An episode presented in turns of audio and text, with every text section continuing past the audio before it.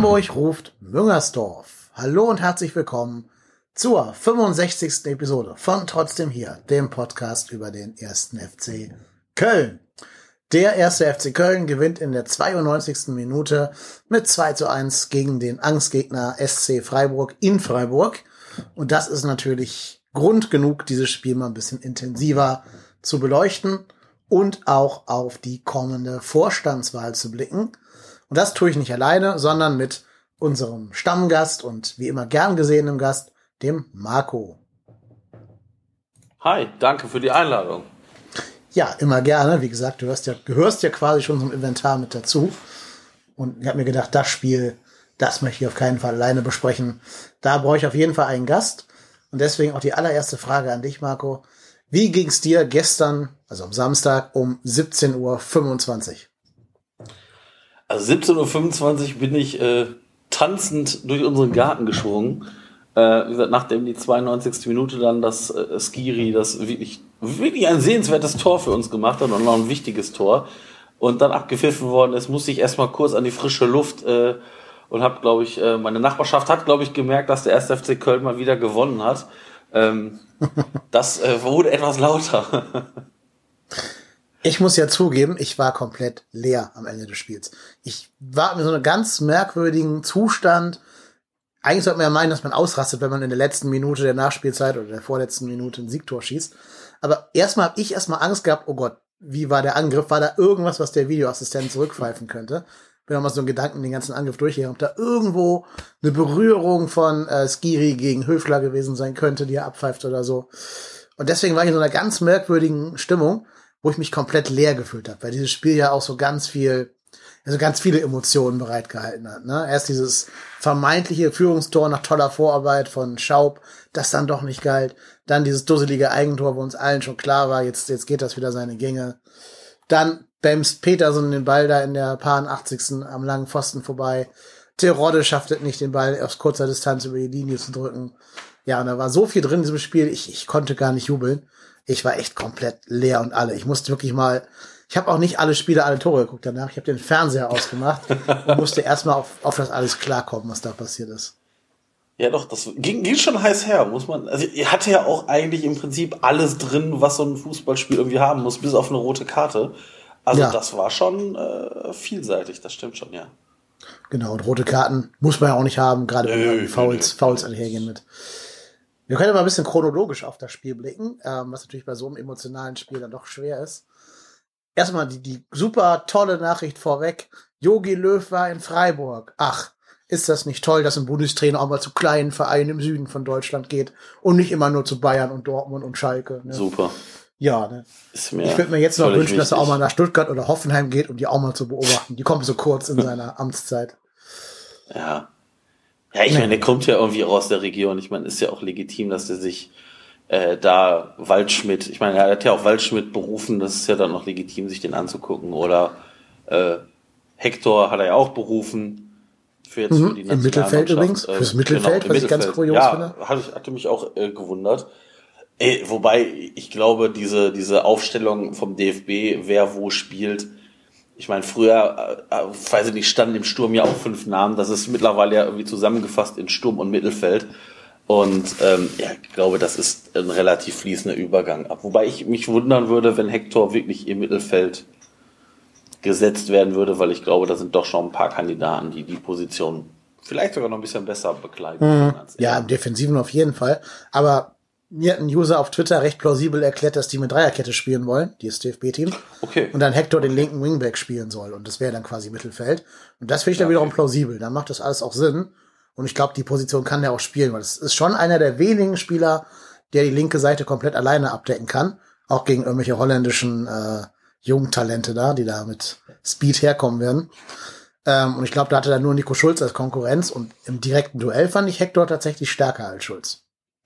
Ja, das stimmt, das stimmt. Ja gut, wenn man so natürlich mit so einem 3, 4, 1, 2 oder wie auch immer das dann aus oder 3, 5, ja, was ist denn dann? 3, 4, 1, 2? Ich tippe mal, da wir, ich vermute mal, da wir keine Stürmer haben, ist es irgendwie ein 3-7-0 oder sowas. Aber ja, also da wird sich Löw Ich finde das bei der Nationalmannschaft, ja, ich finde das bei der Nationalmannschaft ganz, ganz schwierig. Ich sehe da, ich sag mal, bis auf so einen Timo Werner keinen, der da vorne irgendwie wirklich Stürmer ist gut. Ob man jetzt Ja. Reus als Stürmer sieht, ich, ich Nee, finde aber- Reus auch also- kein Stürmer in dem Sinne. Das sag jetzt ich als Kölner, aber wir hätten ja einen Kevin Volland bei Leverkusen, ne? Der seit Saisons relativ regelmäßig knipst. Ja. Hm. Ja, ja, ja, ja, ja, das ist richtig. Wo, wobei ich ähm, ehrlich gesagt sogar gar nicht schlecht finde, dass er so einen Waldschmidt mal ausprobiert. Ähm, der ist ja jetzt auch noch ein junger Kerl, der hat ja bei der U21 auch ganz gut gespielt. Ähm, also warum nicht den auch mal ausprobieren? Finde ich gar nicht verkehrt. Ja, es ist schon wieder so, es riecht schon wieder so ein bisschen nach Freiburg, Hoffenheim-Bonus irgendwie, weil er doch nicht so viel in seinem Leben gerissen hat, um das zu rechtfertigen. Aber du hast natürlich auch recht. Also man, man kann ja auch mal jungen Leuten eine Chance geben. In der U21 kriegen ja auch Sally Oetschan und Tim Handwerker eine Chance, die in der Sekunde nominiert worden sind, wo sie den Kölner FC verlassen haben. Ähm, Sally nach einem starken Spiel mit Kiel gegen St. Pauli nominiert worden und Tim Handwerker nach vier Spielen mit Nürnberg, wo er Stammelf gespielt hat. Ja, es ist auch eine etwas interessante Nomina Nominierung, finde ich. Aber natürlich gönne ich es den beiden. Ich finde das beides sehr anständige, Ja. charakterlich einwandfreie Spieler. Und also, wir können auch gerade mal jetzt, ähm, bevor wir mit dem Spiel anfangen, über Sally Oetschan reden. Ähm, ich finde es immer noch schade, dass er uns verlassen hat. Glaube aber auch, dass er wirklich wenig Spielzeit gesehen hätte bei uns, wenn man sich unser Mittelfeld gestern angeschaut hat. Was ich schade finde, ich habe erst gelesen, verlängert mit äh, Sadi und dann nach Kiel verliehen. Da habe ich gedacht, ja cool, Verlängerung, das heißt, die setzen auf den für die Zukunft. Aber dann habe ich gelesen, dass leider Kiel eine Kaufoption für ihn hat, eine einseitige. Und Ja. insofern war es wohl doch eher nur der Versuch, noch ein bisschen Ablöse rauszuholen. Na, schade. Ja, ja, ja. Ich, ich wie gesagt, ich kann es verstehen. Ich hätte, ich glaube, der der Schritt für ihn zu einem anderen Verein zu gehen, ist vielleicht auch gar nicht mal so verkehrt. Raus aus dieser ja Wohlfühloase Köln und ähm, vielleicht fängt er sich da ja auch und, und ich sag mal entwickelt sich noch ein bisschen weiter. Würde mich echt freuen für ihn. Also wie gesagt, ich glaube auch, das würde dieses Jahr ganz, ganz, ganz schwer werden, da auf Einsatzzeiten zu kommen, Ja. weil wie gesagt, auch so ein Cosiello und auch Höger, also sehe ich aktuell noch vor ihm. Und wie gesagt, deshalb glaube ich, das würde ganz, ganz schwer werden, da richtig Einsatzzeiten zu bekommen. Und ich glaube, da ist es der Schritt in die zweite Liga vielleicht sogar sinnvoller, als wenn er da in einer, in einer äh, Regionalliga rumkickt, weil das ist ja nochmal zwei Ligen drunter. Das ist vielleicht für so Schurlinovs und Ismails und Katterbachs vielleicht noch okay, da Regionalliga zu spielen, aber ich glaube, so ein Sali Özcan, das wäre ja, äh, ja, ich glaube, das wäre nicht hilfreich für ihn. Ja, spielt in Kiel auch eher ein bisschen offensiver, eher so Richtung auf der 10 anstatt auf der 6. Ähm, das kommt ihm, glaube ich, auch ein bisschen mehr entgegen. Bei uns war ein bisschen doof, dass er alleine auf der 6 spielen musste in den ersten paar Spielen unter Anfang. Ich glaube, das ist dann eher nicht seine Stärke. Vielleicht jetzt in so einem System, wo vielleicht, wenn, sagen wir mal, zum Beispiel Westrate verletzt sich und dann Ötchan neben Skiri, hätte ich mir schon gut vorstellen können. Ähm, ja, aber du hast schon recht. Ich glaube, es macht für ihn Sinn, mal den nächsten Karriereschritt anzugehen. Ich finde halt nur schade, dass es diese Kaufoption gibt. Ich glaube, verleihen und hoffen, dass dann der Fremde irgendwie stärker wird, fände ich ein bisschen sinnvoller, als ihn jetzt für einen, wahrscheinlich einen sehr kleinen Millionenbetrag dann nach Kiel zu verscherbeln, unterm Strich. Aber gut, da war ja nicht der Erste in unserer Talente-Riege. Nö. Ich meine, äh, es hat uns ja noch ein weiteres Talent verlassen, Mhm, genau. Ähm, Natai. Natai. Ähm, ja, nach Stuttgart gegangen, um dann postwendend nach Rostock verliehen zu werden. Ja, das hätte ähm, hier auch was mich- haben können. Also was mich da aber so wundert, ich, ich da muss ich jetzt immer vorsichtig sein. Ich habe ja irgendwann mal letztes Jahr gehört, dass man Natai auch ausleihen wollte und Natai auf gar keinen Fall ausgeliehen werden wollte und erst recht nicht in eine dritte Liga. Und dann denke ich mir so, weil irgendwie letztes Jahr äh, im Winter die Option bestand, dass er zur äh, Fortuna nach Köln geht, damals ja noch Drittligist, um die da zu verstärken und da Spielpraxis zu bekommen. Äh, das wollte er auf gar keinen Fall. Und dann denke ich mir so, ja gut, also dann wechselt der nach Stuttgart, ist ja legitim. Um dann aber nach Rostock verliehen zu werden, dann denke ich mir so, ja gut, okay, ja gut. Ja, Dann, in der äh, Tat. viel in der Tat Erfolg, bisschen alles strange, Gute. Genau. Ja, ja, genau. Aber ich glaube auch, dass da einfach zu viel Milch vergossen wurde zwischen Köln und Natai. Also vermutlich hat auch der, dieser zehn, Entschuldigung, dieser zehn Sekunden Einsatz äh, letzte Saison ohne Ballkontakt. Ich glaube, der hat sogar mehr Schaden angerichtet, als er, dass er Gutes getan hat für ihn, weil das natürlich auch so das Zeichen war von wegen hier so Pseudo-Einsatz, ne, damit du mal ein bisschen die Ja, Füße ja. stillhältst. Aber das war, glaube ich, nicht irgendwas, was mit Jugend Jugendförderung irgendwas zu tun haben soll. Naja, jetzt darf er mit Hansa Rostock in der dritten Liga um den Abstieg oder Klassenerhalt kämpfen. Die haben einen Punkt Vorsprung auf Platz 17. Ja, alles Gute die Klassendatei. Ja, ja, ach, es ist ja, ist ja auch völlig legitim. Also ich, gesagt, ich finde es finde gar nicht dramatisch. Ähm, mich hat es halt einfach nur irgendwie überrascht, dass, äh, also nicht überrascht, ich hatte es nicht überrascht, sein Weggang hat mich überhaupt nicht überrascht. Das war ja eigentlich abzusehen, äh, stand ja schon mal irgendwie relativ lang fest. Irgendwie, er, er möchte, also man möchte mit ihm verlängern, das wollte er dann nicht. Und naja gut, dass man da jetzt vielleicht nochmal versucht, ein paar Euro rauszubekommen, ist ja auch dann auf Seiten des FC legitim, weil hm. auch er hätte wahrscheinlich nicht richtig viel Einsatzzeiten bekommen in der, in der ersten Mannschaft und ja gut, ob er dann in der U23 auch so viel äh, noch gemacht hätte, dann, wenn er gesagt hätte, okay, ich bleibe nur noch ein Jahr und dann äh, bin ich aber weg, dann kann man vielleicht auch lieber auf andere Talente dann setzen. Ich ja, glaube ich auch. Der war auch, glaube ich, so vom, vom, vom Mannschaftsgefüge her nicht der allereinfachste Spieler für so ein Mannschaftsgefüge eben. Ja. Ist zumindest mein Eindruck. Und natürlich auch ein bisschen Pech gehabt, dass er sehr oft verletzt war, wenn es gerade so entscheidende Saisonphasen gab, wo er hätte spielen können.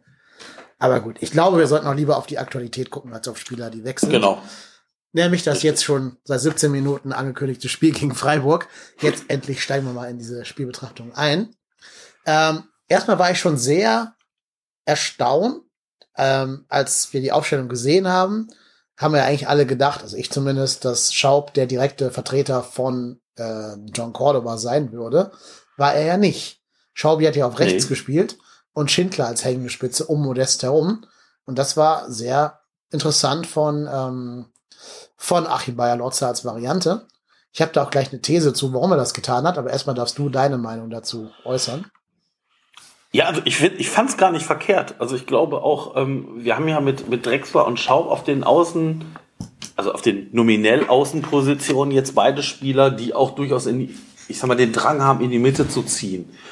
Und ich glaube, das Spiel mit Schindler auf Außen wäre das schwieriger gewesen, weil so hast du, ich sag mal, zwei, zwei gleiche Spieler, die zwar auf Außen spielen können, aber ich sag mal, beide den Drang haben, ein bisschen nach innen zu ziehen.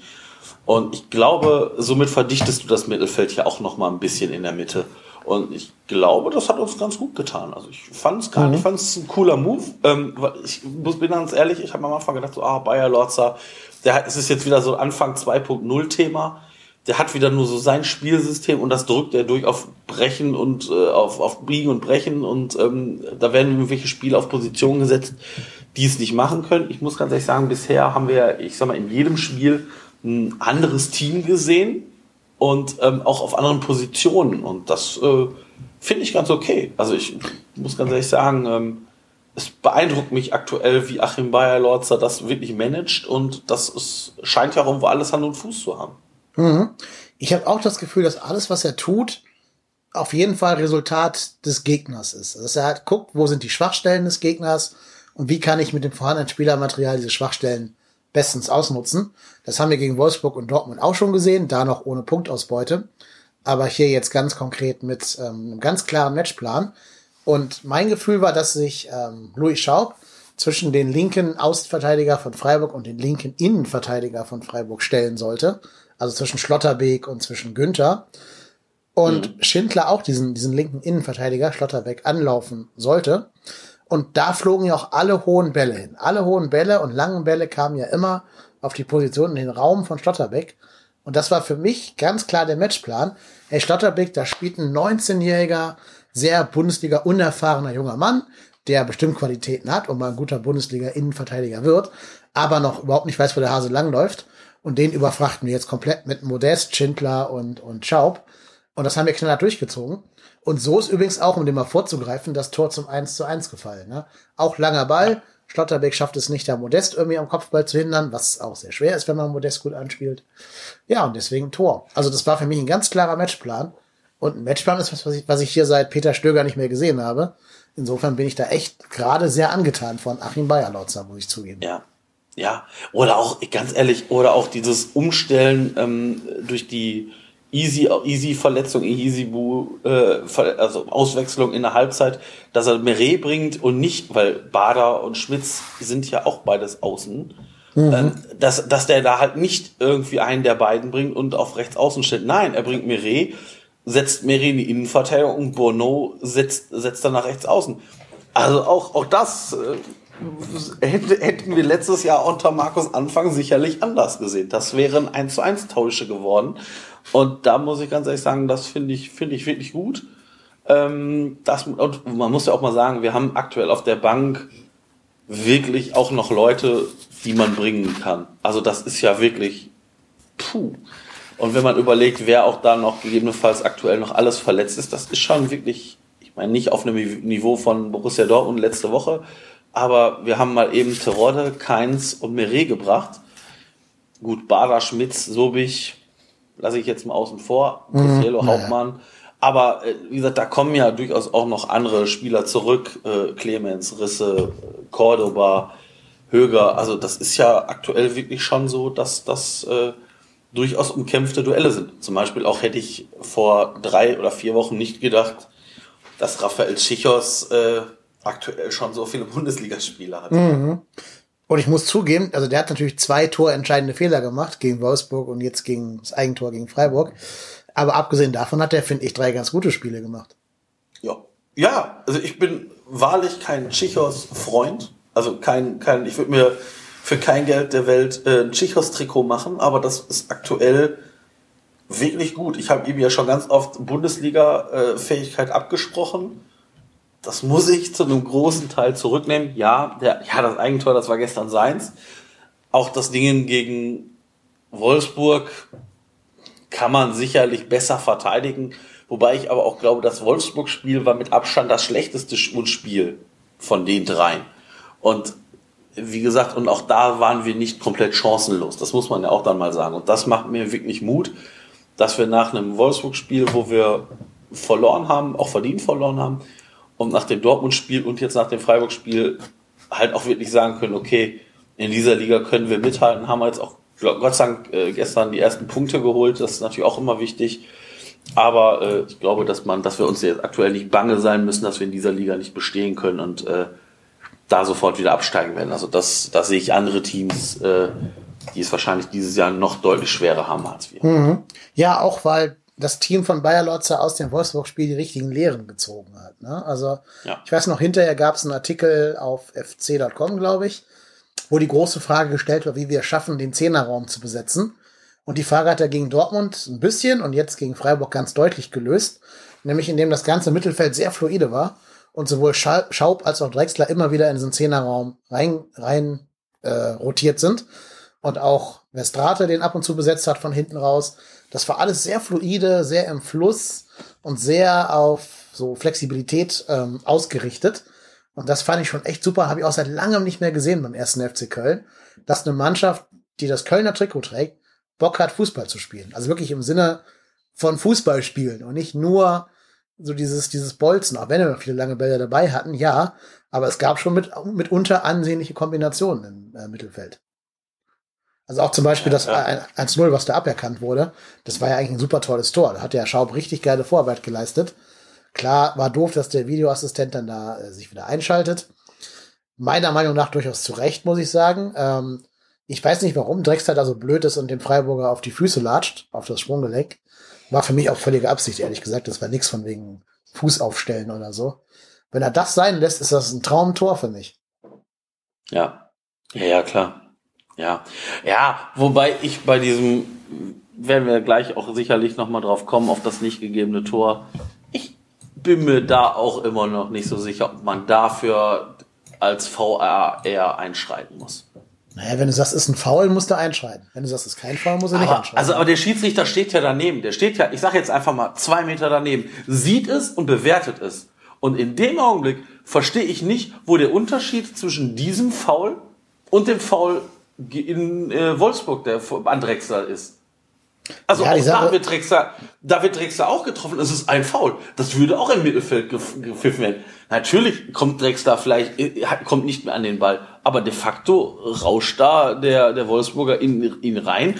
Und wenn ich da immer höre, ja, Drexler kippt ab. Ja, aber ganz ehrlich, äh, dass der da nicht durchsprintet und sich, weiß ich nicht, die Kniescheibe draus treten lässt, das ist ja nachvollziehbar.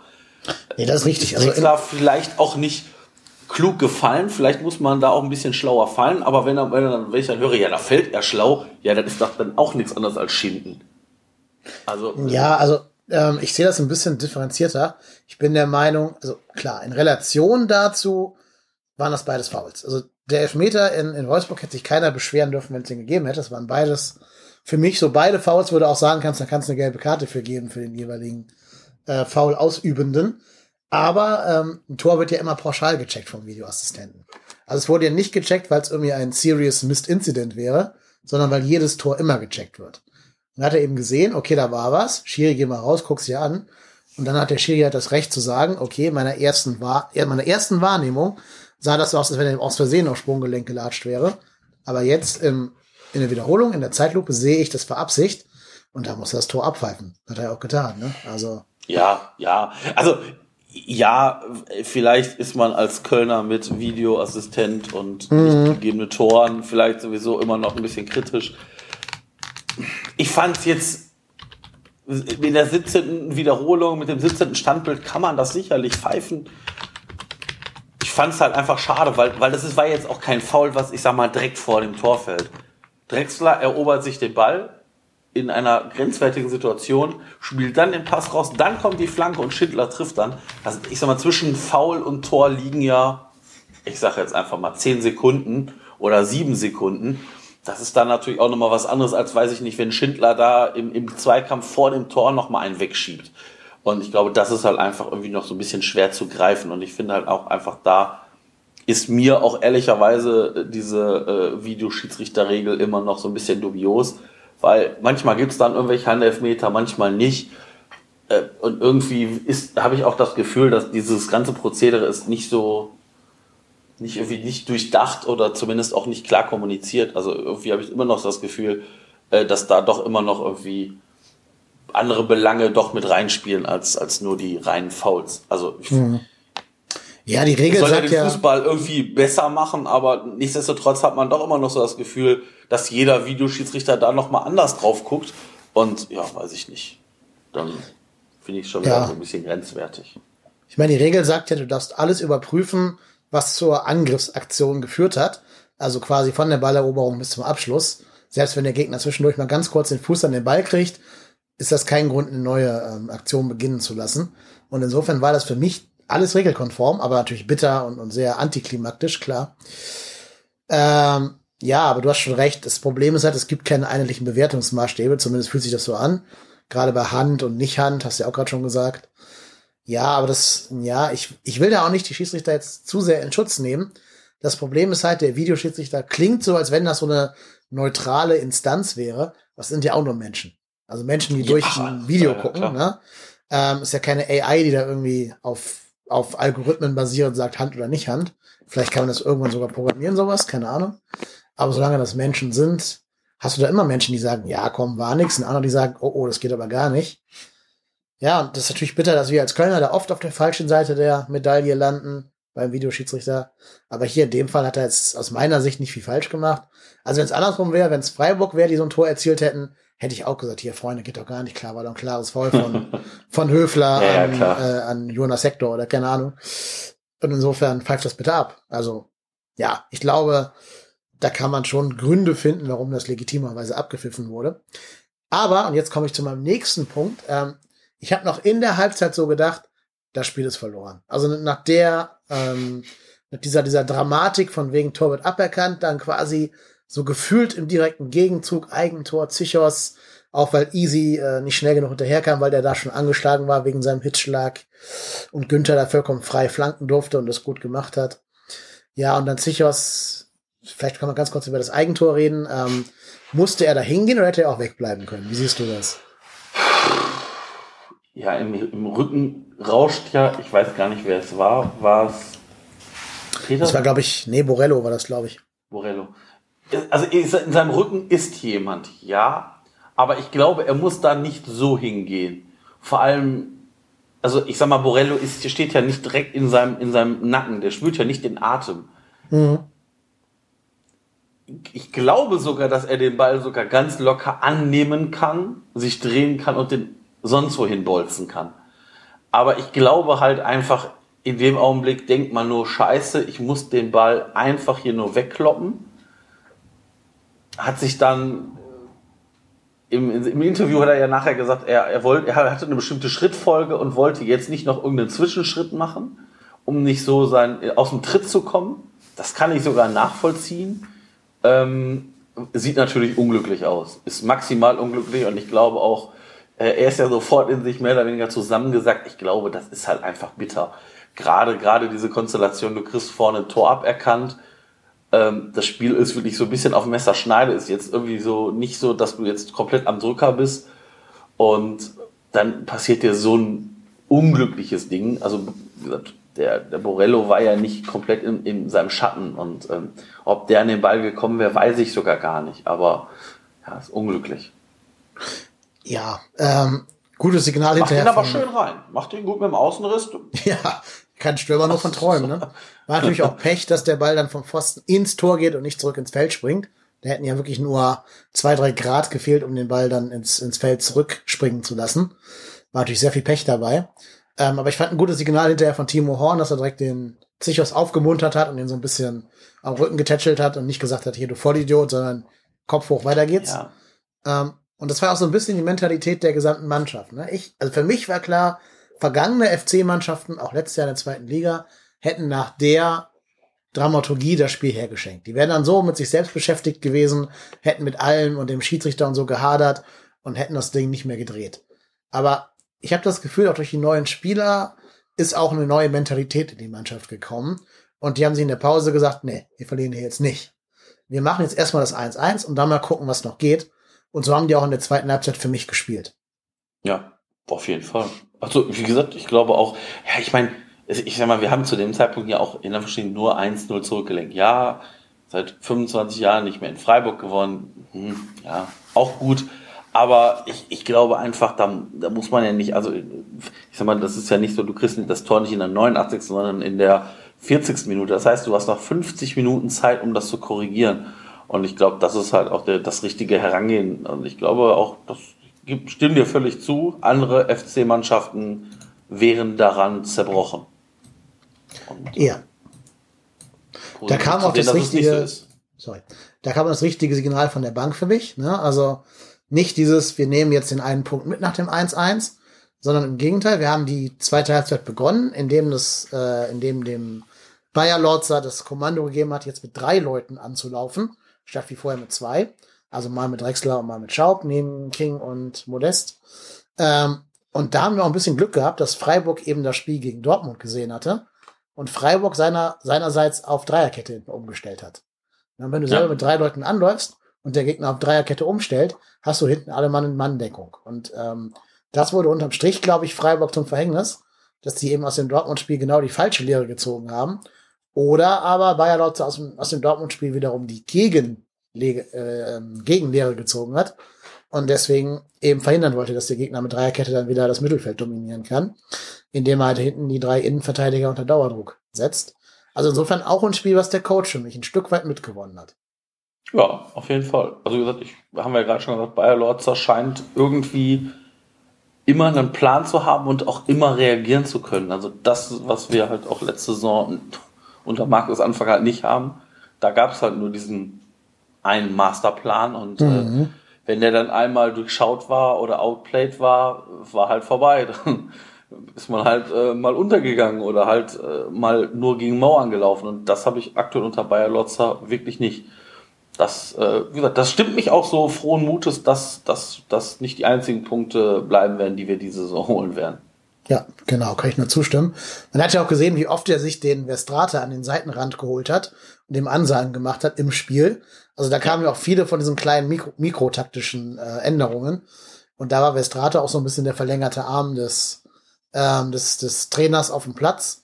Deswegen habe ich auch ein bisschen das Gefühl, dass Verstrate jetzt schon nach drei Spielen oder vier Spielen der heimliche Kapitän ist, so im Mittelfeld, ähm, und quasi die Aufgabe übernimmt, die Jonas Hector qua seiner Position nicht übernehmen kann. Und insofern, also Verstrate ist für mich ein absoluter Gewinn, wie auch, aber da kommen wir gleich zu äh, Skiri. Wir gehen aber erstmal im Spielfilm ein bisschen weiter, denn ich habe das Gefühl gehabt, dass Freiburg auch aus dem Dortmund-Spiel die Lehre gezogen hat und den relativ klaren Matchplan hatte, so 80 Minuten, dann lassen wir Köln mal machen. Und ab der 80. schalten wir um auf Vollgas bei den Temperaturen von 32 Grad und mehr. Vielleicht kein dummer Mhm. Plan. Weil ab der 80. begann so die einzige Druckphase des SCF. Na, das war auch die, die Zeit, wo diese Großchance von Petersen reingefallen ist, die er dann ganz knapp am langen Pfosten vorbeischiebt. Obwohl ich glaube, dass es abseits gewesen wäre und nicht gezählt hätte, wenn das ein Videoassistent geprüft hätte, das Tor. Aber das ist ja egal, weil man sich auf den Videoassistenten ja nicht immer verlassen kann, wie wir wissen. Und vor allen Dingen war es kein Tor. Insofern vollkommen egal. Und da gab es noch diesen Distanzschuss von Luca Waldschmidt. Das ist quasi die einzige Auffälligkeit von Waldschmidt im ganzen Spiel. Ähm, und insofern ist der Matchplan von Freiburg eben nicht aufgegangen, weil er Nils Petersen an dem Tag kein Zielwasser getrunken hatte. Und wir dann eben auch noch gesagt haben, komm Leute, hier geht noch was. Und ja auch diese Riesenchance hatten von, ähm, ja, von Terodde, wo er den Ball aus ein paar Metern nicht über die Torlinie gedrückt bekommen hat.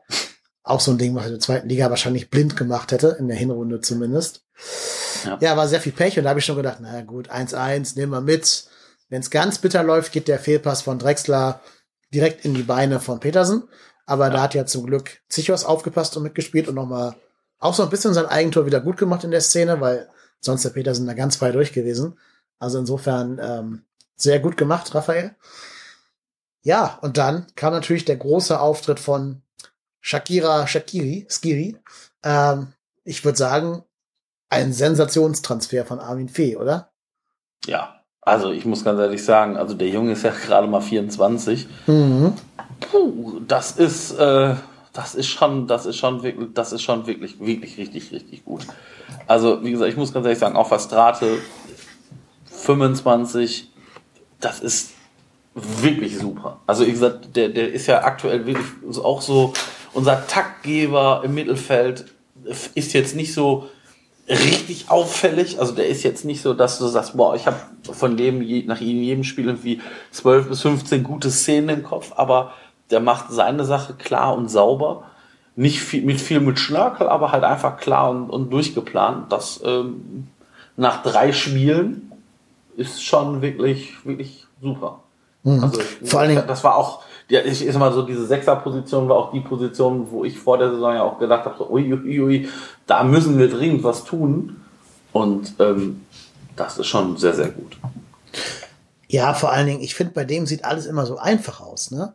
Ja. Auch dieses Tor, das sah so aus, als wenn er das quasi jeden Tag so zum Frühstück machen würde, mal eben durch die ganze Freiburger Abwehr spaziert und dann da einfach trocken in den kurzen Winkel hämmert. Ähm, du siehst ja noch, wie Höfler dreimal versucht, ihn zu faulen und dreimal nicht in die Nähe kommt davon, ihn wirklich faulen zu können, weil er einfach genau weiß, was er tut, eine super enge Ballführung hat. Und was ich so bemerkenswert finde, der sah ja nach 92 Minuten bei so viel Temperatur nicht mal geschwitzt aus. Der sah ja aus, wenn er gerade eingewechselt worden wäre. Das ist, das ist mir beim. Torjubel aufgefallen, dass der, Ja. dass alle anderen irgendwie total platt aussahen und er irgendwie noch wie, ja, wie aus dem Ei gepellt. Ich, ich weiß nicht, ob es damit zusammenhängt, dass der aus Tunesien kommt und vielleicht auch, ich sag mal, Wärmetemperaturen durchaus besser ab kann.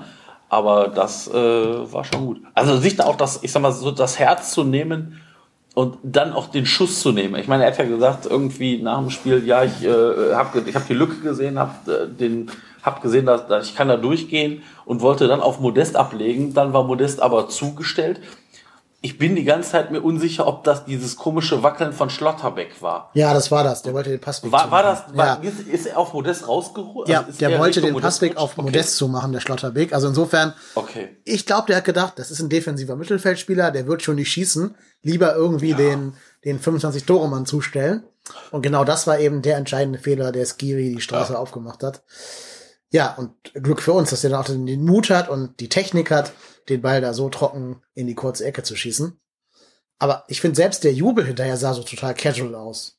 So wie ich mache Ja. jetzt gerade das 4-0 gegen den Drittligisten im Pokal und nicht wie Siegtor gegen Angstgegner in der 92. Von ihm, Ja, das ne, stimmt. von Skiri. Das stimmt. Da waren Ja, die anderen deutlich ausgelassener. Ja. Ja, ja, klar. Ja, coole Ja, Typ das auf jeden Fall. Schon, ja, auf jeden Fall. Ich glaube, an dem werden wir oder können wir noch eine Menge Freude haben. Das macht mich. Äh, Ja, also ich, ich glaube auch mit Skiri und Verstrate hast du im Mittelfeld, da können, ja, weiß ich nicht, sechs, sieben andere Mannschaften nur von träumen. Wenn die sich nicht verletzen und nicht irgendwie in Leistungslöcher reinfallen, hast du, glaube ich, deine Schallzentrale auf jeden Fall gut besetzt. Und was ich finde, was man auch gesehen hat, egal, wenn jetzt Cordoba zurückkommt und wenn Risse zurückkommen und so weiter und so fort, du musst irgendwie als Achim Bayerlotzer einen Platz für Louis Schaub im, im äh, Team Ja. finden, in der ersten Elf. Ist schon, ist schon ein feiner Fußballer. Also ich, ich habe ja am Anfang auch gedacht, ma, schafft der so die 90 Minuten durch, ist ja dann in der 84. in der 84. für keins rausgegangen.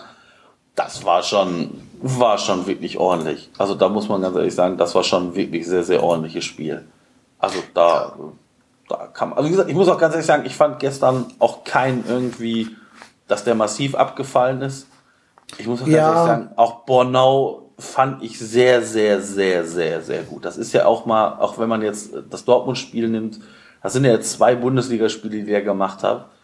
Das war schon, war schon sehr, sehr gut. Ich meine, ja, man kann vielleicht Hector so ein bisschen nehmen. Das war so der einzige, wo ich gedacht habe, so, hm, der fällt auf seiner Seite so ein bisschen ab, aber naja, gut.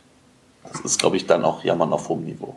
Ich bin noch nicht so ganz überzeugt von Schindler, von Kingsley Schindler.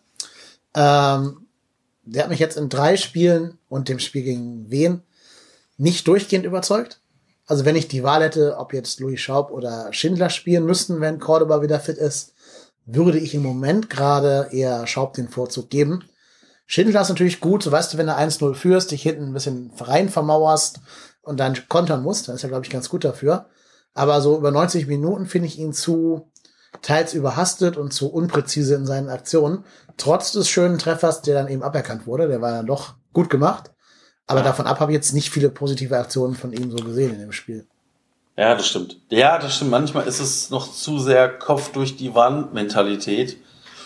Aber äh, ja, das stimmt. Da, da bin ich auch mal gespannt. Also da, wie gesagt, ich bin mal gespannt, ähm, wenn Cordoba dann jetzt irgendwann vielleicht zum, äh, zum Spiel gegen Gladbach wieder fit ist oder hoffentlich spätestens danach gegen die Bayern, ähm, dass wir da dann äh, Cordoba wieder sehen. Also ich, Ja, es ist ja nicht so, es ist ja nicht so, dass der Kader sich von alleine aufstellt, wie ich sag mal noch letztes Jahr. Ähm, das ist, ähm, glaube ich, auch ganz gut, weil da kann sich keiner in diesem Team ausruhen. Und ähm, das ist schon ganz gut. Ja, denke ich auch. Also ich tippe mal drauf, dass Schindler für ihn weichen muss dann, wenn er gegen Gladbach fit sein sollte. Ist auch okay. Also Schindler frisch von der Bank zu bringen, kann auch eine Waffe sein mit seiner Schnelligkeit, kann auch gegen müde Gegner nochmal so ein kleines Quäntchen ausmachen. Insofern, ja, muss sich da, glaube ich, nicht grämen, wenn er jetzt mal draußen sitzen sollte. Nee, das ist richtig, ja. Sollen wir schon mal kurz auf Gladbach vorausblicken? Ist zwar jetzt Länderspielpause und wir haben jetzt in zwei Wochen wieder Spieltag, aber Gladbach ist für mich im Moment auch nicht unbedingt unschlagbar, ohne dass ich jetzt glaube, dass wir der Favorit wären oder irgendwas. Die haben jetzt vier Punkte aus drei Spielen, vier zu vier Tore, sind gegen Leipzig richtig baden gegangen, obwohl ich das Spiel nicht gesehen habe. Also ich gucke aus Prinzip keine Gladbach-Spiele und auch keine Leipzig-Spiele. Insofern war das so das Freitagsspiel aus der Hölle. Aber ähm, ich glaube, dass du gegen Gladbach nicht unbedingt demütig auftreten musst. Wenn du da mutig auftrittst, Ja. wie gegen Freiburg, ja Gott, ein Punkt ist da auf jeden Fall drin. Das, das glaube ich auch. Also wie gesagt, gegen Schalke, das war so ein, ja, so ein Kick, den man sich jetzt nicht unbedingt geben muss. Gegen Mainz, ja, wie gesagt, Mainz ist halte ich aktuell für das schlechteste Team der Bundesliga. Ähm, sogar noch schlechter als Paderborn und Union. Ich glaube, die, wenn die Mainzer nicht richtig aufpassen, dann ist es da nämlich auch ganz schnell, sieht es ganz, ganz düster aus. Ähm, ja, und gegen Leipzig, gut, da sah man jetzt auch nicht so richtig gut aus. Ich musste mir das Spiel nämlich angucken, weil mein Schwiegervater nämlich Gladbach-Fan ist. Dementsprechend, oh ähm, Gott. Ja, ja, da in es ist, äh, es, ist auch, es ist auch hartes Los. Sucht, Ähm, sucht man sich die Frau nicht nach dem Schwiegervater aus? Also bitte. ich wusste das damals nicht. Also, Okay. ja, Gut gehütetes Familiengeheimnis. Die dunkle Seite der Anwältin. Ja. Also ich, ich witzigerweise ist uns ist mir das auch beim ersten Mal Derby gucken ähm, dann auch bewusst geworden. Also wir haben irgendwie zwei, dreimal irgendwie Bundesliga vorher geguckt, aber ich glaube immer ohne Kölner oder Gladbacher Beteiligung. Irgendwie Konferenz oder irgendwie Einzelspiele. Und dann haben wir irgendwann das Derby zusammen geguckt und äh, nach einem Kölner Tor habe ich gejubelt. Und er hat mich ganz, ganz, ganz böse angeguckt. Dann habe ich gesagt, was für ein Fußballfan er denn eigentlich ist. Und ja, dann hat er gesagt, ja, ich bin Gladbach-Fan. Oh. ja. Puh. Aber Puh, das war, Dann wurde du noch ja- ein längerer Tag, aber es ist kein Problem. da müsst ihr eine sehr, sehr starke Beziehung haben, wenn du trotzdem bei der Frau geblieben bist, ähm, trotz Ja, dieser, ach. dieses schwarzen Ja, Fleckes das- in der Familiengeschichte. Das geht, das geht schon. Also Derbys mit ihm gucken ist halt wirklich, also Derbys grundsätzlich mit, mit so mit Freunden gucken, die andere Fußballvereine, den anderen Fußballvereinen zugetan sind, finde ich sowieso immer ganz, ganz, ganz schwierig. Aber es gibt ja so Momente, wenn so ein Marcel Riss in der 90. Minute oder Mhm. 91. Minute mal so einen Freischuss rausholt, Jo, die sind dann schon mal noch mal höher zu bewerten. das auf jeden Aber- Fall. Ich habe mir jetzt vorgestellt, wie du irgendwie so im, auf den Speicher gehst, so eine alte, verstaubte Kiste aufmachst, so ein Familienfoto, also ein Familienfotoband findest, den Staub wegwischt, den aufmachst und dann so ein Kindheitsfoto von dem Schwiegervater im Gladbach-Trikot findest. Und dann so ganz dramatische Musik und so. Die Gesichtszüge so, so entgleisen. ungefähr. Naja, aber genug aus deinem Privatleben. Kommen wir zurück zum FC. Nein, ich glaube auch, also wenn du jetzt nicht mit genug sich, ähm, Selbstvertrauen gegen Gladbach da reingehst, gerade in ein Heimspiel, wo das Stadion natürlich auch wieder im positiven Sinne brennen wird, dann, ähm, vor allem im metaphorischen Sinne brennen wird, dann, also wann dann? Ne? Wann dann? Ja. Dann kannst du es auch sein lassen und musst gar nicht antreten. Aber ich glaube, die Mannschaft jetzt, habe ich gerade schon mal gesagt, ist auch ein anderer Charakter in der Mannschaft, ein anderer Spirit, der auch Spiele nicht im Vorfeld schon verloren gibt. Also weder gegen Dortmund noch gegen Freiburg sind wir da allzu demütig aufgetreten. Also warum sollten wir das jetzt gegen Gladbach tun? Das ist richtig. Ja. Also ich glaube auch nicht, dass das Spiel sofort verloren ist. Wird, wird wie immer ein heißer, ein heißer Tanz für uns. Ähm, aber mein Gott, also ich meine, äh, da müssen wir dann auch mal ganz offen und ehrlich sagen. Also ich meine, das werden, das werden viele Spiele diese Saison, wo wir halt äh, aufpassen müssen, dass wir da halt nicht irgendwie ganz blöd aussehen. Aber ich bin da aktuell sehr positiv gestimmt, was so aktuell unseren aktuellen Kader angeht. Ja, also ich glaube auch, du gehst zumindest nicht unter gegen Gladbach, wird also nicht wieder so ein 3-0, 4-0, wie wir es in der Vergangenheit schon mal gesehen haben mitunter. Die werden sich schon wehren und kratzen und beißen.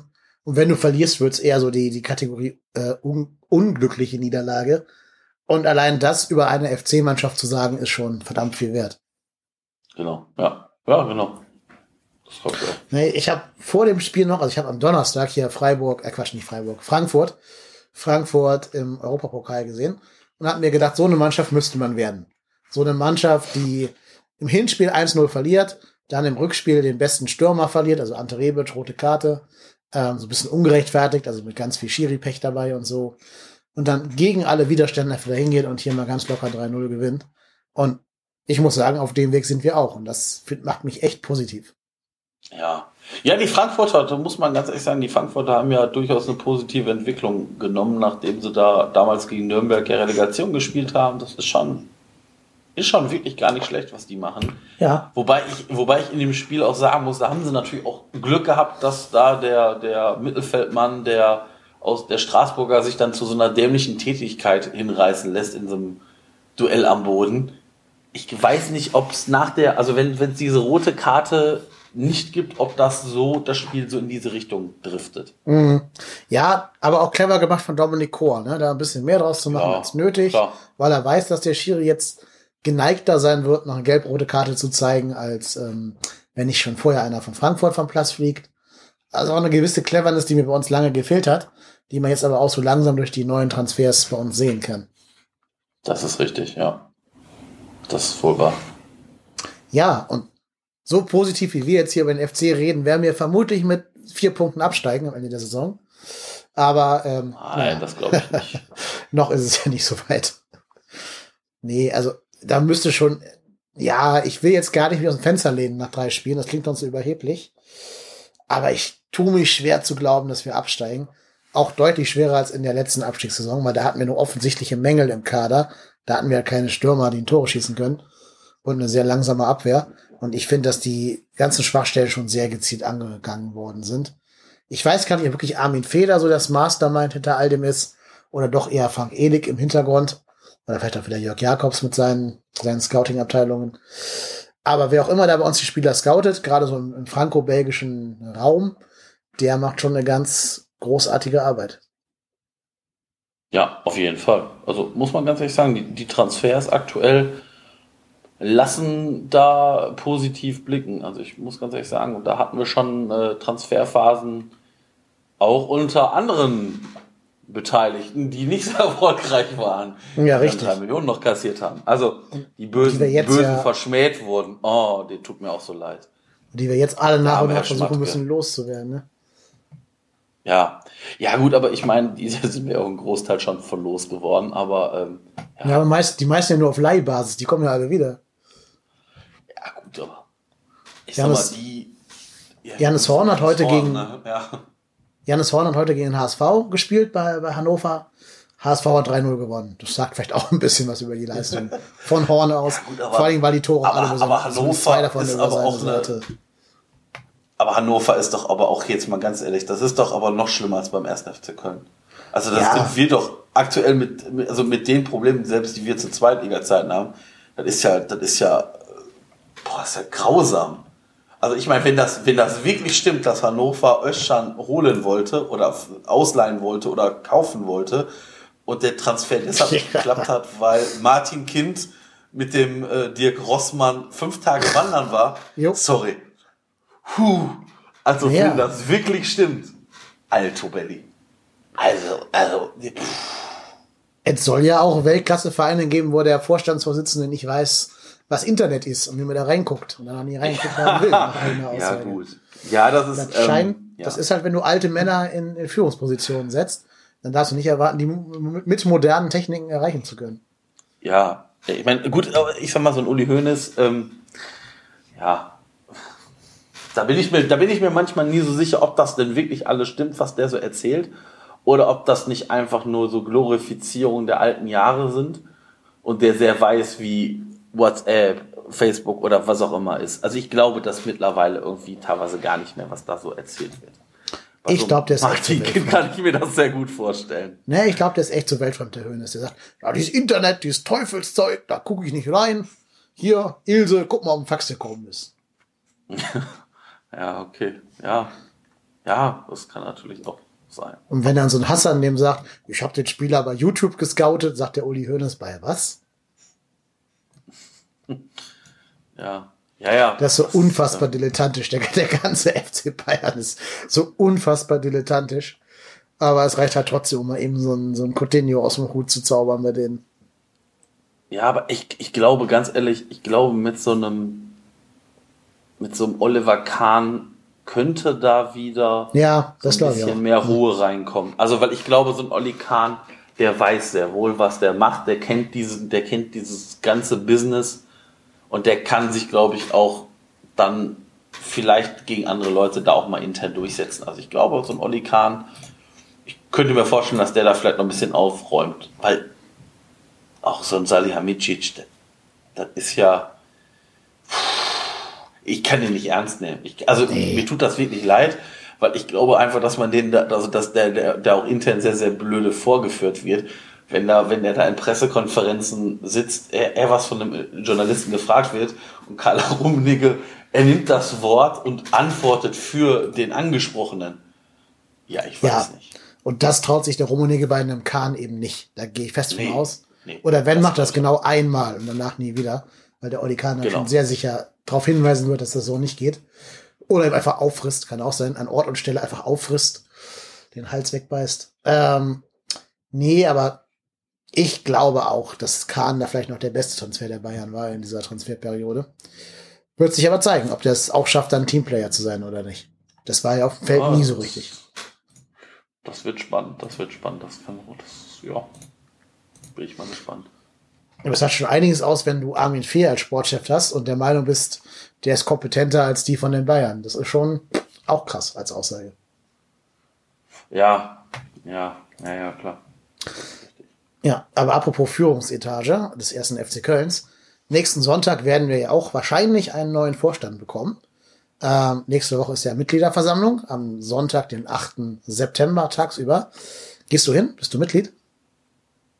Ja, ich bin Mitglied. Ich werde auch da sein, ähm, weil äh, klar, also ich, ich habe eigentlich gehofft, dass es wieder ein Hoodie gibt. Gibt es eigentlich einen? Also ich weiß, ich habe noch nirgendwo was gelesen, dass es Hoodies gibt.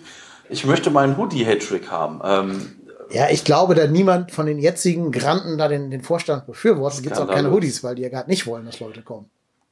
also ich, ich habe die ganze Zeit überlegt, ob ähm, es vielleicht so ein Ritterbach-Tünn-Gedächtnis-Hoodie gibt. So. Mach Idioten. In Gedenken an die Gedenken an die beste Vorstandsarbeit ever. Ähm, Rausgegeben von den beiden drauf. selber. Ja. Ja, ähm, selbst, selbst gemalte Porträts oder so. Ja, ich. In äh, Paint. Ja, ich ich werde da sein. Ähm, wird bestimmt wieder eine FC-like Veranstaltung werden. Ich bin wirklich gespannt. Also aktuell bin ich so hin und her gerissen. Ich bin mir sogar wirklich unschlüssig, ob es da nicht wirklich doch nicht noch eine Option geben wird. Opposition. ja, die hätten ja erstmal diese äh, Petition mit den 3000 Stimmen da zusammenkriegen müssen. Also ein Zehntel Aber müssen die das öffentlich machen?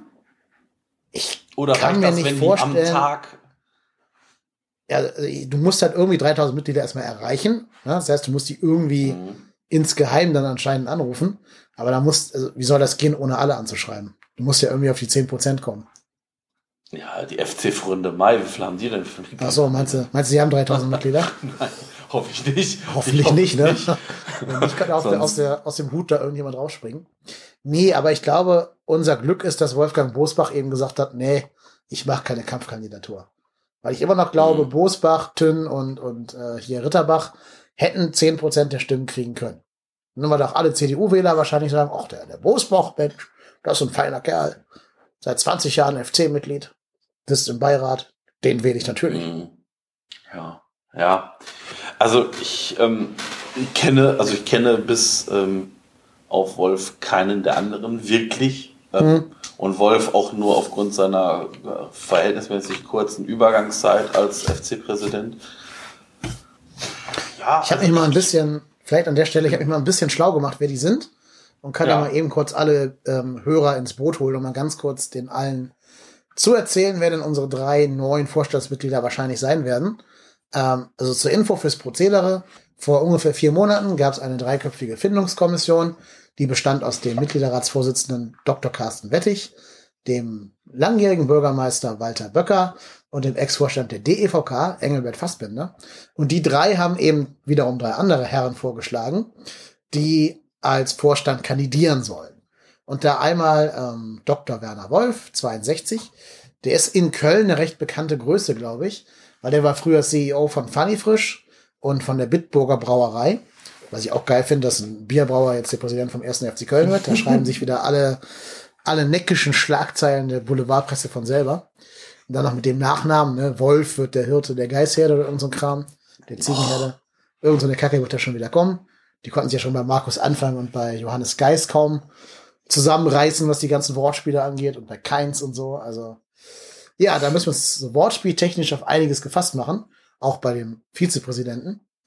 Und was ich ganz äh, kurios finde, was Werner Wolf jetzt macht, nachdem er eben bei Bitburger ausgeschieden ist, er berät jetzt Startups, die sich auf Digitalisierung spezialisiert haben. Das heißt, er ist quasi, er ist quasi der Walter Desch des ersten FC Köln.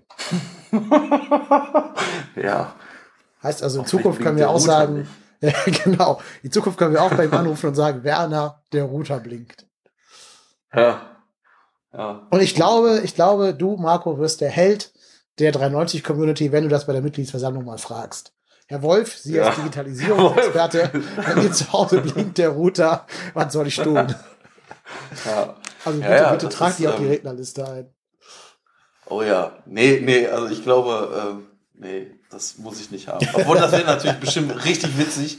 Super Ähm, geil, ja. Aber, aber das vielleicht können wir den Axel für gewinnen. Der wird ja bestimmt da sein, schätze ich einfach mal. Ja. Dann, ja, das ist der aus. große Auftritt. Ähm, das Team um Werner Wolf wird komplettiert von seinem designierten Vizepräsidenten, auch wieder mit einem tollen Nachnamen versehen, Dr. Jürgen Sieger, 66 Jahre alt, ähm, und der war Rechtsanwalt sowie Partner in verschiedenen Kanzleien und hat sich vor allem auf das Gesellschaftsrecht, ähm, äh, wie sagt man, spezialisiert und ist jetzt im Kuratorium einer gemeinnützigen Stiftung, aber in erster Linie wahrscheinlich Privatier und Rentner. Und der soll eben Vizepräsident werden. Und der dritte im Bunde wäre dann Eckhard Sauren. Den kennt man vielleicht in Köln als Vorsitzender des Kölner Rennvereins. Ähm, und der ist jetzt auch Mitglied im Beirat und ist da in Finanz- und Marketingfragen ja ganz gut unterwegs. Das heißt, es ist ganz gut. Du hast also einen, der sich damit auskennt, eine Firma zu leiten, also als CEO eine große weltweit spielende Firma zu leiten. Du hast einen für Finanzen und Marketing und einen, der so die juristische Seite und das Gesellschaftsrecht ein bisschen abdeckt. Also so gesehen eigentlich ganz gut aufgestellt. Was natürlich die Kritiker vorwerfen, ist die fehlende Sachkompetenz, was aus deren Mündern immer heißt, die haben früher nicht selber auf Profi-Ebene Fußball gespielt. Ist das für dich ein Problem, dass das so ist? Ehrlich gesagt, nein. Also ich glaube, ich glaube einfach, dass, ähm, dass wir, also ich glaube, ich glaube, der Fußball-Sachverstand eines Toni Schumachers ähm, ist jetzt auch nicht so vollumfänglich da. Ähm, ich glaube aber, dass es gar nicht so final wichtig ist, zu wissen, ob denn der Trainer jetzt richtig aufgestellt hat. Weil wir haben da ja jemand, der Geschäftsführer Sport ist, nämlich der gute Armin Fee, der ja genau das überwachen soll. Und in letzter Instanz sollen ja diese drei, ähm, ich sag mal, ja eine übergeordnete Rolle haben und eben halt nicht, ich glaube, ich glaube auch nicht, dass das vonnöten ist, sich, ich sag mal, jede Woche da den Armin Fee zu zitieren und von dem sich erklären lassen, wieso, weshalb, warum man was gemacht hat. Ähm, ich glaube nicht, dass das so ein Argument ist, was 100% zieht. Also dieses, die haben noch nicht professionell ja. Fußball gespielt. Ähm, ich glaube, das ist da nicht, nicht wichtig. Ich glaube, sie müssen ein Gespür dafür haben, ob es im Verein stimmt. Ähm, weil ich glaube, sowas wie äh, Stöger, Schmatke brauchen wir halt nicht nochmal. Und ähm, ich glaube, dass die halt ganz gut gucken, gucken müssen, wie, wie aktuell oder welche aktuellen Themen es, wie gesagt, es gibt ja, es gibt ja massig Themen um den FC rum. Ausbau Geisbockheim, neu, mhm. also in Stadionausbau, neues Stadion. Ähm, und was glaube ich auch der neue Vorstand dringend machen muss, ist, ich sag mal so, die Fans wieder irgendwie mit ins Boot zu holen, weil ich glaube, das ist halt so ein Feld, das haben ja auch, äh, das hat ja auch der alte Vorstand mal angefangen. Und ich sag mal, mit dem Erfolg, mit dem, mit dem Aufstieg, mit dem Europapokal ist man da ja gefühlt wieder in anderen Sphären äh, auch vorstandsseitig geschwebt und hat ähm, da auch jetzt nicht für so gesorgt, dass, dass da irgendwie auch mit den Ultras oder mit der aktiven Fanszene irgendwie doch auf einer kommunikativen Ebene sich man sich befindet. Ähm, das ist bestimmt auch nicht einfach, weil ich glaube auch, dass ähm, die Ultras und die aktive Fanszene da eine sehr gefestigte Meinung hat von bestimmten Dingen, die mag man teilen oder nicht teilen. Ich teile sie auch nicht immer komplett. Ähm, kann aber auch nicht verstehen, dass sich teilweise da der Vorstand hingestellt hat und gesagt, mit den Leuten kann man nicht sprechen. Und äh, ja, dann muss man sich halt auch nicht wundern, dass, dass diese Leute, die dann auch durchaus im Stadion eine deutliche Stimme haben, sich dann halt gegen diese Leute positioniert haben, weil diese Vorstand rausplakate, die hängen ja schon etwas länger äh, in der Südkurve. Und ähm, dementsprechend ähm, muss sich da der aktuelle Vorstand auch nicht wundern, wieso er dann halt auch nicht das Standing hat, das er vielleicht noch vor Jahren hatte. Mhm. Und ich glaube auch, ähm, auch da wird jetzt, ich meine, äh, man ist ja, man hat ja, also hier unser, unser designierter neuer Vorstand war ja bei äh, den, wie heißen die beiden, zwei Kölsch. Ähm, ja, das sollte man denen vielleicht auch mal erklären, dass das vielleicht nicht so die allerschlauste ähm, Aktion war, äh, weil die finde ich massiv grenzwertig. Du meinst ähm, die scheiß Leverkusen-Aktion? Ja, ja, all, allgemein, die Typen finde ich sehr grenzwertig. Mhm. Die scheiß Leverkusen-Aktion, ja, meine Herren, also ich meine jetzt, also der hat ja jetzt, also wenn ich nicht mehr scheiß Leverkusen sagen darf, als, als, ich sage jetzt einfach mal Fan oder, oder möglicherweise bald Vorstand des ersten FC Köln, ja, mein Gott. Also der, der, der hat ja, er hat ja jetzt keiner Dietmar, ob du hm, hm, hm, Sohn einer mhm. nicht äh, Sohn einer, einer herzensguten Frau, Frau? Genau, so einer herzensguten Dame. Das, also, sowas wäre natürlich dann äh, disqualifizierend gewesen, aber also scheiß Leverkusen. Boah. Ja, also er spricht halt ein bisschen von fehlender Cleverness, finde ich. Ne? Wenn du dich in der heißen Phase vor der Mitgliederratswahl nicht bewusst bist, dass natürlich irgendjemand sein Handy auf dich halten wird, wenn du sowas grölst. Und das natürlich ein Boulevardthema wird. Ähm, ich meine, natürlich darf er das äußern, das haben wir alle schon gebrüllt im Stadion und man ist ja manchmal auch Fan und ein bisschen so in der Euphorie drin und schreit dann eben sowas, kein Ding. Als jemand, der ein repräsentatives Amt bekleiden möchte, muss man dann, glaube ich, ein bisschen cleverer sein. ich habe auch ein bisschen das Gefühl, wenn es eine Kampfkandidatur gegeben hätte, wäre das so ein Vorfall, der ihm hätte das Genick brechen können, jetzt im metaphorischen Sinne. Ähm, aber es gibt ja zum Glück keine Gegenkandidaten. Insofern wird er da wahrscheinlich relativ glimpflich mit davonkommen. Er muss halt ja. nur sich im Klaren sein, dass das eben in der heutigen Presse- und Medienlandschaft sehr, sehr unclever ist.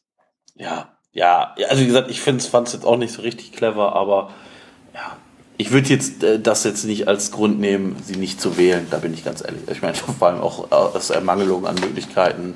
Nein, man kann ja nur wählen. einfach sagen Nein und dann vertagen wir uns. Ne? Das genau. ist auch eine Option, kann auch passieren. Ähm, glaube ich aber nicht. Also ich glaube, nee, auch weil da nichts am Horizont träumt, weil du nicht sagst, wenn wir jetzt irgendwie eine Gegenbewegung starten, dann kandidiert in zwei Monaten, keine Ahnung, Lukas Podolski für das Amt des Präsidenten oder sowas. Deswegen glaube ich auch, das wird schon durchgehen. Ja. Vielleicht mal ganz spannend, damit alle im Bilde sind, was der Vorstand eigentlich genau macht, der da gewählt wird, nächsten Sonntag. Ich habe mal ins Organigramm des ersten FC Köln geguckt. Gibt's online, einfach bei fc.de gucken. Ähm, das Organigramm ist als PDF downloadbar. Der Vorstand ähm, wird natürlich von der Mitgliederversammlung gewählt und berufen, aber auch abberufen, wenn das der Fall ist, wie jetzt zum Beispiel ja der Tünn und Ritterbach nicht neu nominiert worden sind. Und dieser Vorstand bestellt dann wiederum den Beirat. Na, und der Vorstand selber wird vom Mitgliederrat kontrolliert. Also wir haben genug Kontrollgremien, dass auch egal wer im Vorstand ist, man nicht befürchten muss, dass da jemand irgendwie Alleingänge macht. Was er halt tun muss, der Vorstand, ist, er vertritt den EV in der Hauptversammlung und in der Gesellschafterversammlung, also auf zwei verschiedenen Ebenen. Und das sind für mich beides Ämter, die du natürlich ohne Fußball, ohne selber Profifußball gespielt zu haben, durchaus tun und bekleiden kannst. Wo es vielleicht sogar eher von Vorteil ist, wenn du dich mit Gesellschaftsrecht äh, und, und generell mit CEO-Sein auskennst und eben nicht dein Leben lang nur auf dem Fußballplatz gestanden hast und dir die Bälle um die Ohren hast schießen lassen. Ähm, ja, und natürlich muss er den gemeinsamen Ausschuss bilden, wo der Präsident und die beiden Vizepräsidenten zusammen mit den Vorsitzenden des Mitgliederrates und des Beirates und der, des Aufsichtsrates der KGA drin sitzen. Und das ist so das Gremium, in dem quasi immer Zustimmung oder, oder Einigkeit herrschen muss, um irgendwelche Satzungsänderungen und dergleichen auf den Weg zu bringen. Äh, ja, und insofern schon eine wichtige Aufgabe, aber auch nicht so, als wenn die jetzt da wie so Sonnenkönige alleine reagieren könnten, sondern die müssen schon auch sich an die ja an die Strukturen des FC halten und sind auch auf gewisse Weise kontrollierbar oder jetzt zumindest ähm, ja unter Aufsicht, sagen wir mal so. Insofern glaube ich, dass das Amt auch ja nach außen schon wichtig ist, aber jetzt auch nicht so ist, dass wir Angst haben müssen, dass da irgendjemand Alleingänge macht. Ja, das glaube ich auch. Ja, vor allem, wie gesagt, das wie gesagt, mit Scheiß Leverkusen ist sicherlich äh, schlau. Aber ich sag mal, unser aktueller Vorstand ist ja jetzt auch nicht immer aufgefallen durch gute, schlaue Entscheidungen. Ich meine, da wurden ja auch, äh, ich sag mal, äh, WhatsApp-Sprachnachrichten geleakt, irgendwelche anderen Sachen mhm. gemacht. Also, das ist ja jetzt nicht so, dass die, die, ich sag mal, noch beiden Verbleibenden und äh, äh, Werner Spinner da fehl von, fehl von, äh, frei von Fehlern waren. Das ist, ist ja auch nicht so. Also demnach. Ähm, ja, vor allem wurde da ganz offen Wahlkampfmanipulation betrieben, ne? Und so, dass ja. es halt wirklich jeder Idiot gemerkt hat. Also selbst der wohlwollendste und, und friedlichste Mensch auf der Welt muss ja gesehen haben, dass da auf der letzten Mitgliederversammlung einiges manipuliert werden sollte. Zumindest ja. ist das mein Eindruck von außen. Ich war nicht dabei, deswegen mit Vorsicht zu genießen. Aber also, es wirkte schon sehr, sehr eindeutig. Und das ist mir im Zweifelsfall natürlich doch wichtiger, dass da jemand nicht irgendwie an den Grundfesten der Satzung des Vereins rüttelt und stattdessen mal du scheiß Leverkusen da ruft.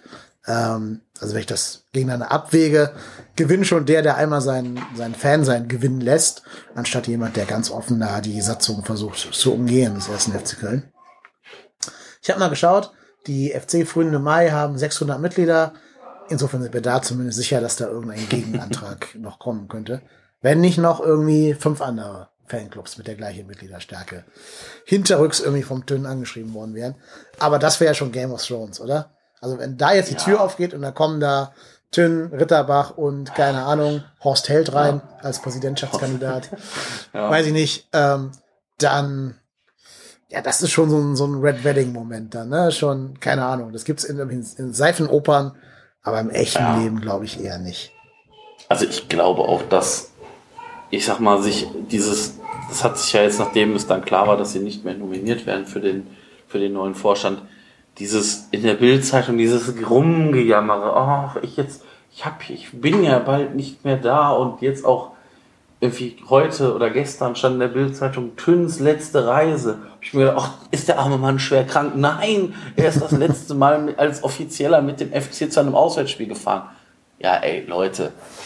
Also, wie gesagt, es ist ja jetzt nicht so, dass der Vorstand uns in den letzten Jahren so viel Spaß bereitet hätte, dass ich sagen würde, wow, das ist der beste Vorstand ever, ever, ever. Er war, glaube ich, auch nicht so schlecht, wie ihn dann im, im Nachgang manche machen, aber vielleicht ist es auch mal gut, dass da neue Leute mit, mit frischem Wind rangehen und vielleicht auch nochmal an, an Punkten ansetzen können, wo, wo die halt einfach gescheitert sind. Also gerade dieses Fan-Thema, ich glaube, vielleicht machen da neue, frische Leute, haben da auch nochmal einen neuen Bezug zu und können vielleicht da auch noch die entsprechenden Leute nochmal anders ansprechen. Ja, ähm, ich glaube halt, du musst Toni einen Posten im Verein geben. Also so einen sehr, sehr unrepräsentativen und sehr unwichtigen Posten. Sowas wie Legendenbetreuer oder keine Ahnung, Kapitän der Ehrenelf oder irgendwie sowas. Einfach damit er die Klappe hält. Damit er nicht in die ganzen Medien geht und seine Haus- und Hofberichterstatter dann eben da dauernd Aufruhr stiften im Verein. Dass du auch so ein bisschen guckst, was der macht und wem der redet und so. Weil es ist schon auffällig, ne? Also es war ja nicht nur die Bild, die da so riesengroße Schlagzeilen macht, von wegen, wie geht man so mit einem verdienten Nationalspieler um, bla bla bla. Es war ja sogar im Kicker. Anderthalb Seiten. Wie kann das sein, dass der erste FC Köln den lieben, netten Tünn vor die Tür setzt? Also, ja, ja. ja der ist natürlich ja, gut vernetzt in den Medien, ne? Darf man nicht unterschätzen. Ja, klar. Sicher, wollte gerade sagen, der Lustum hat ihm ja seine, seine Biografie geschrieben, da kann er mhm. auch mal einen netten Bericht im Kicker schreiben. Ja, ja gut, aber das ist, aber ich, das, das, ich glaube, du hast recht. Ich glaube halt für, für Leute, die halt so ein bisschen, halt vielleicht auch mal ein bisschen links und rechts lesen, die kriegen das halt doch dann relativ schnell raus. Und, ähm, aber ich glaube, so der 0815 Hubert, der FC-Fan ist, der, der bekommt das halt nicht mit und für den ist das dann halt wirklich so, ach, der arme Tön, der, der, mit dem wird hier aber nicht gut mitgespielt. Der tut mir aber richtig leid. Ja, hm, okay, dann ist das halt so. so ein aber, gesagt, ich, aber, er hat so viel also, für uns getan. Das stimmt aber wirklich. Ja, aber ich glaube aber auch, ähm, ich, hab, ich saß letztes Jahr bei der Mitgliederversammlung in einem Blog mit einem sehr älteren Publikum und war da einer so der wenigen, die, glaube ich, relativ klar und deutlich halt von vornherein halt dafür sorgen wollten, dass halt der Mitgliederrat so bestückt wird, wie er jetzt bestückt wurde. Also ich sag mal sehr, äh, sehr äh, kontrovers dem aktuellen Vorstand gegenüber und halt nicht so klatschvieh, wie, wie durchaus ja andere in anderen Jahren es war. Und ähm, ich, ich sag mal, mit jeder Wortmeldung, die, die der aktuelle Vorstand davon sich gegeben hat, saßen Leute neben mir, die, die nachher mit dem Kopf geschüttelt haben. Und die dann wirklich, also neben mir saß eine Frau aus Köln kommt, ich würde mal sagen, so um die 60. Die hat dann mich dann teilweise gefragt, Entschuldigung, junger Mann, ist, ist, der, ist, der, ist, der für den, ist der für den Vorstand oder gegen den Vorstand? Sag ich, ja, warum wollen Sie das denn wissen? Ich möchte die nicht mehr haben. Und ich glaube halt einfach, genau bei diesen Leuten hat sich das während dieser Sitzung einfach massiv gedreht. Dass diese Leute einfach ihren, ihre gemerkt haben, Mensch, das sind ja wirklich Leute, äh, die, die da einfach vielleicht uns auch gar nicht gut tun, weil ich kann mich daran erinnern, dass der, der Thomas Reinscheid, äh, der Ed Köln Süd, hat eine wirklich fantastische Rede gehalten. Ähm, und da, da sind dann vom aktuellen Vorstand wieder Sachen gesagt worden, wo ich mir denke, so, oi, oi, oi, oi. Und wie gesagt, und alles auf diesen pauschalisierten, die Fans und die Ultras, da sind ja die Bösen und die wollen uns ja das, nur das Böse und die schaden ja alle dem Verein. Ja, das, sicherlich gibt es auch Aktionen von denen, die dem Verein sicherlich nicht gut tun, aber in Summe finde ich das dann immer sehr, sehr, sehr äh, schlecht, dann, wenn es dann so pauschalisiert wird. Genau, ist, glaube ich, ein sehr gutes Schlusswort. Ähm, kann man auch vielleicht auf die gesamte Gesellschaft im Moment ein bisschen übertragen. Gerade heute an diesem Wahlsonntag in Ostdeutschland. Da haben wir leider mit einigen Pauschalisierungen zu kämpfen und ich bin auch mal gespannt, was heute um 18 Uhr so passiert sein wird und wie sich die Welt hier in Deutschland verändert haben wird dadurch. Aber wir sind ja kein Politik-Podcast, sondern ein Fußball-Podcast. Insofern geht jetzt nicht weiter drauf an. Ich danke dir doch einmal für deine Zeit, die du genommen hast. Wir haben jetzt wieder eine Stunde zehn die wichtigsten Themen rund um den ersten FC Köln beredet. Ich würde mich freuen, wenn du nach der MV nochmal Zeit hast, um darüber zu reden, dass wir nochmal gucken können, Gerne. was genau da so ablief und ob es Hoodies gab oder nicht. Ja, genau. Das wäre das wär, das wär echt schade. Also ich brauche doch einen neuen Hoodie. Wenn man schon dahin geht, ne, Katastrophe. Sonntag, dann, dann braucht man auch einen Ja. Hoodie, das ist klar. Jetzt kommt ja auch der Winter, da kann man die ein bisschen besser tragen als im Sommer, die Dinger. Genau, genau. Ja, ja. Richtig. So sieht's aus. Naja, gut, also vielen Dank und wer dem Marco gerne auf Twitter folgen möchte, der tut das bitte unter ruhrpotthennes und uns kann man unter trotzdem hier folgen. Schaut gerne auch mal auf die neu gestaltete Homepage www.trotzdemhier.de. Da findet ihr alle Informationen und alle Podcast-Episoden übersichtlich aufgelistet und dann ab morgen auch diese hier. Und in dem Sinne bleibt mir nur zu sagen, ich bin Kai Lennep und ich bin trotzdem hier.